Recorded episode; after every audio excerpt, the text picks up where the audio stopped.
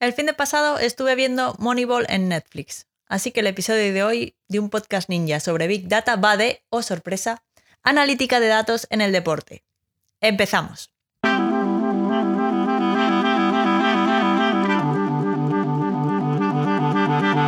Un podcast ninja sobre Big Data, episodio 5, Moneyball.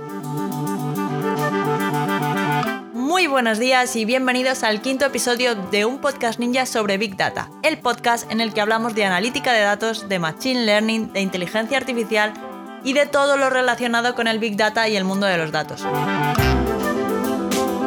En este podcast hablamos de Big Data de manera normal, alejándonos de las ideas de inteligencia artificial de las películas y tratamos estos temas con los pies en la tierra y con sentido del humor. Además, si os interesa este mundillo y queréis profundizar un poquito más, podéis ir a datos.ninja y descargar el ebook La guía ninja del Big Data y la inteligencia artificial. Pues como os decía, hoy vamos a hablar de la película Moneyball, que está basada en una historia real de la Liga Profesional Estadounidense de Béisbol, que ocurrió en la temporada 2002. Os voy a contar un poco de qué va la peli para ponernos en situación. Por si no la habéis visto... Un momento. Alerta spoiler porque igual os destripo la película. Ahora sí, ya estáis avisados. En 2002, los Oakland Athletics eran el tercer equipo con menos presupuesto de la Liga Profesional Estadounidense de Béisbol. Sus mejores eh, jugadores de la temporada anterior abandonaban el equipo, fichados por otros equipos que les ofrecían mejores condiciones. Billy Bean era el manager de los Oakland Athletics y tenía que recomponer el equipo con un presupuesto bastante ajustado. Durante este proceso conoce a Paul de Podesta, que en la peli se llama Peter Brandt.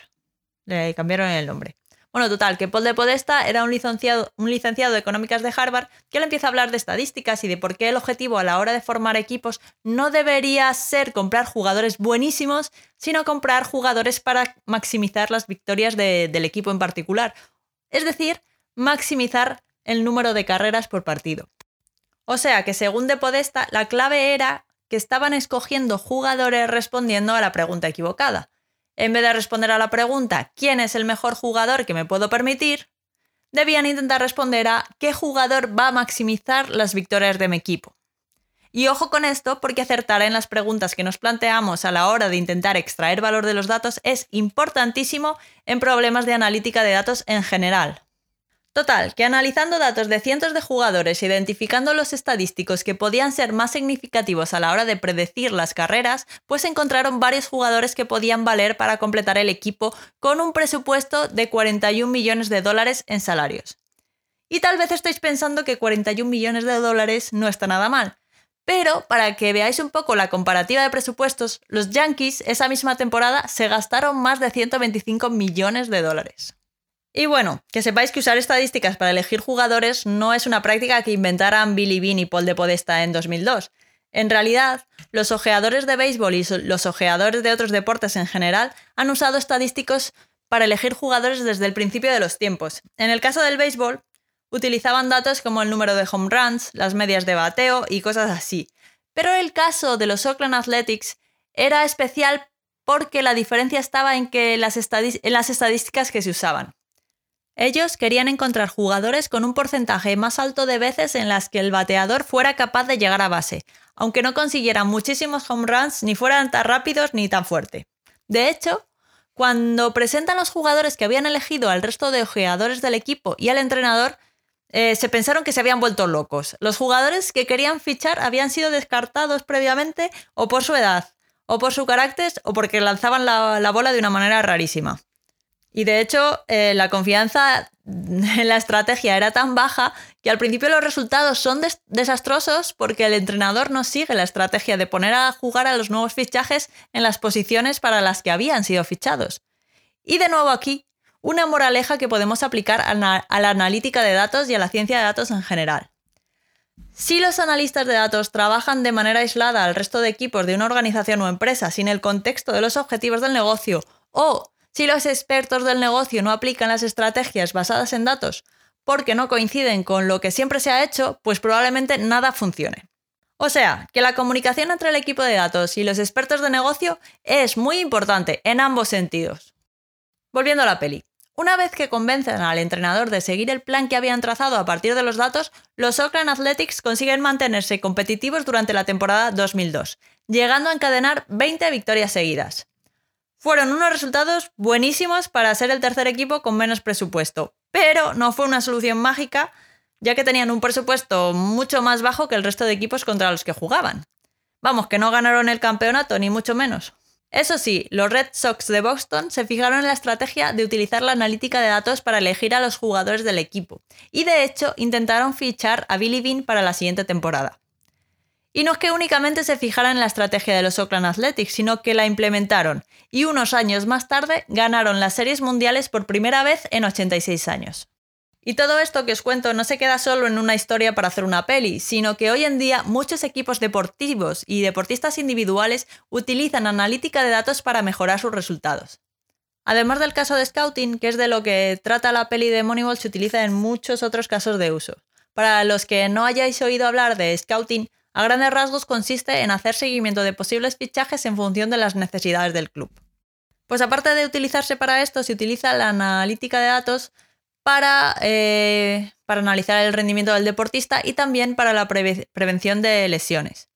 Si os gusta el fútbol, igual os habéis fijado en los chalecos que llevan los jugadores de algunos equipos durante los entrenamientos.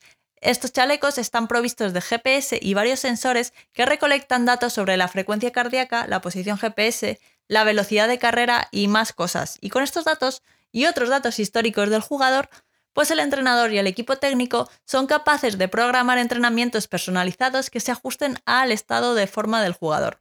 También son capaces de saber si el jugador está en un momento de rendimiento óptimo o si por el contrario necesita descansar.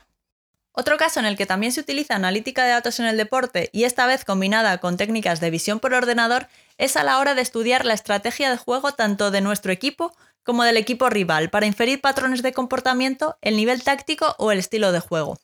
Para ello, en 2010 se desplegó en la NBA un sistema de cámaras especiales que utilizaba visión por ordenador para hacer seguimiento de cómo se movían los jugadores por la cancha y saber cómo de rápidos eran y cómo de rápido se recuperaban. Lo malo de ese sistema es que no estaba disponible en todas las canchas, así que no era posible utilizar estos sistemas en los partidos de nivel universitario o de categorías no profesionales, ni siquiera se podía usar en todos los partidos de la NBA. Para no necesitar de equipos de grabación especiales, en los últimos años se ha evolucionado el sistema para poder aplicarlo directamente a las imágenes de los partidos televisados, que se graban con cámaras normales. Y bueno, volviendo un poco al caso del fútbol y de cómo se utiliza la analítica de datos, un ejemplo muy curioso es em, el caso del portero del Ajax, André Onana. O sí, André Onana. Un día en el departamento de análisis de datos del Ajax notaron que cuando le tiraban a puerta desde cerca, Onana tenía los pies más abiertos de lo que se aconsejaba en la cantera. Así que ya cuando iban a decirle, oye, mira, que igual deberías encarar los tiros cercanos juntando un poco más los pies, pues pensaron que igual Onana tenía razón, al hacerlo como lo hacía. Así que le forraron de sensores, le rodearon de cámaras y compararon su rendimiento con el de otros porteros que tenían una posición más clásica de pies descubrieron que Onana era un 20% más rápido, así que al final lo que hicieron fue enseñar a los otros porteros a hacerlo como Onana. Y bueno, todo este mundillo de la analítica de datos aplicada al deporte no se queda únicamente fuera de nuestras fronteras. Algo de interés tendrá también en España cuando tanto el Real Madrid como el Barça han puesto a funcionar un posgrado al respecto en colaboración con universidades. Que sepáis que actualmente en la Liga Española de Fútbol algunos clubes tienen personas a cargo de la analítica de datos y otros pocos equipos han creado un equipo completo de analítica. Pero ya van empezando a aparecer estos equipos de analítica o persona a cargo de, la analítica de datos en el fútbol. De hecho, por ejemplo, el Real Madrid ya en 2015 llevó a cabo un proyecto con Microsoft llamado Data Explorer para monitorizar el estado físico de los jugadores durante los entrenamientos con el objetivo de saber qué jugadores estaban en peligro de lesionarse, qué jugadores estaban en su máximo de rendimiento y qué jugadores se acercaban al punto de fatiga. Con las respuestas a estas preguntas, el entrenador podía decidir quién descansaba, quién jugaba más y cosas así. Pero las aplicaciones de la ciencia y analítica de datos en el deporte no solo se utilizan en el ámbito deportivo. Los clubes también utilizan apps para recabar datos sobre los usuarios y después poder ofrecerles servicios y productos acordes a sus preferencias. Tal vez os suene esta estrategia de episodios anteriores como en el episodio 3, en el caso de Airbnb. La cara B de todo esto. Rebobinando.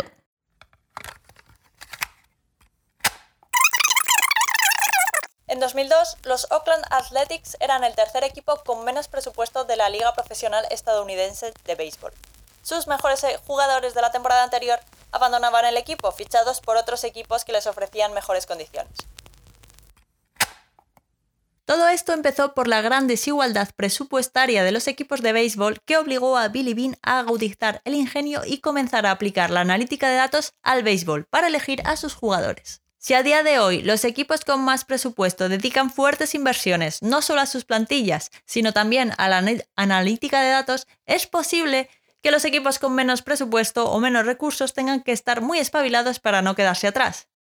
Entonces, la analítica de datos en el deporte va a ayudar a que se igualen los equipos y sean más competitivos o por el otro lado se va a agudizar el que un equipo con más presupuesto puede invertir más, no solo en su plantilla, sino en, en la analítica y entonces la diferencia sea más grande con los equipos de poco presupuesto.